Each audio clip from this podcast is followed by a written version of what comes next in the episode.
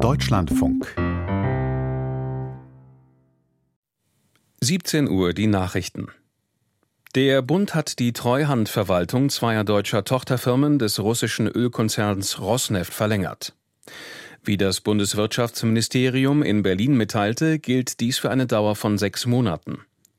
Zuvor hatte das Bundesverwaltungsgericht in Leipzig die Rechtmäßigkeit der Anordnung bestätigt.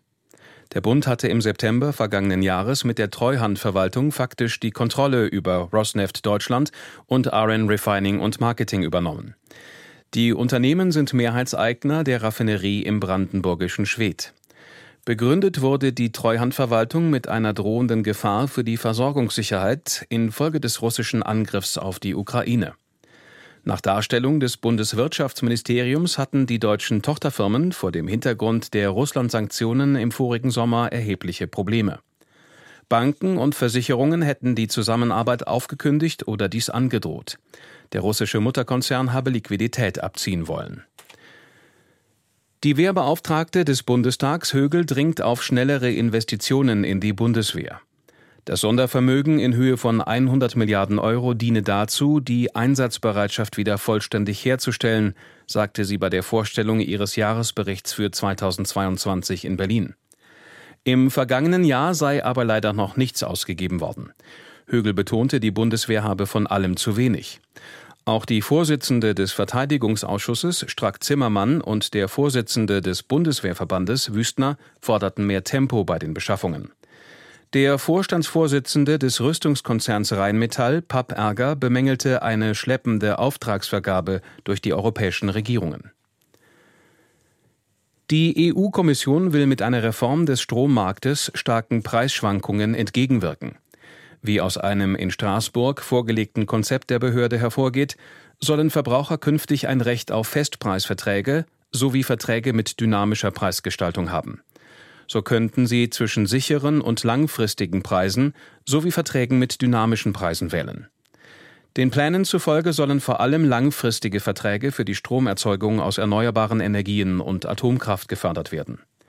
Um Investitionen in erneuerbare Energien anzukurbeln, sollen die EU-Staaten Stromerzeugern einen Mindestpreis für Strom garantieren. Das Europäische Parlament und die Mitgliedstaaten müssen über den Vorschlag der Kommission noch verhandeln. Das EU-Parlament hat für strengere Anforderungen an die Energieeffizienz von Gebäuden gestimmt.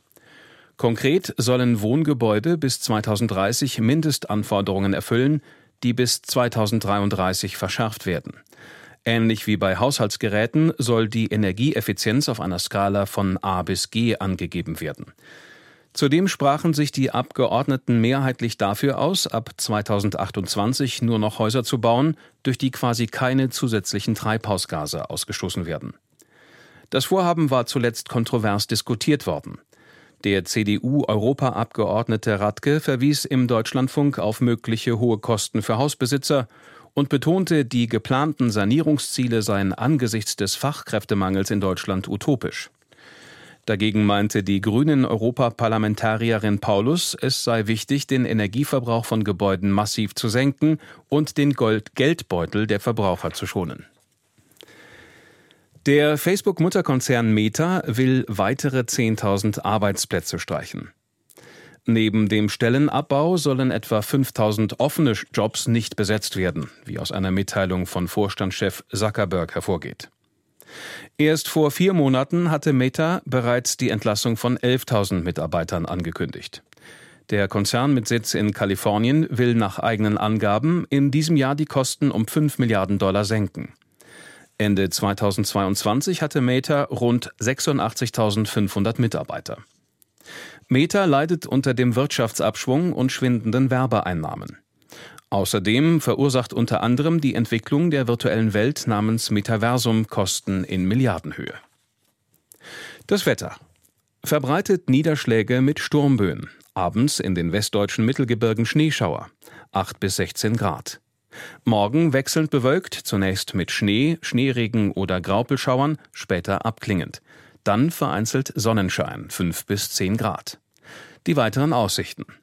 Am Donnerstag weitgehend trocken, nur im Nordwesten viele Wolken und etwas Regen. 6 bis 16 Grad.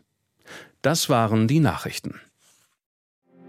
Mehr Informationen in den Apps DLF Nachrichten und DLF Audiothek.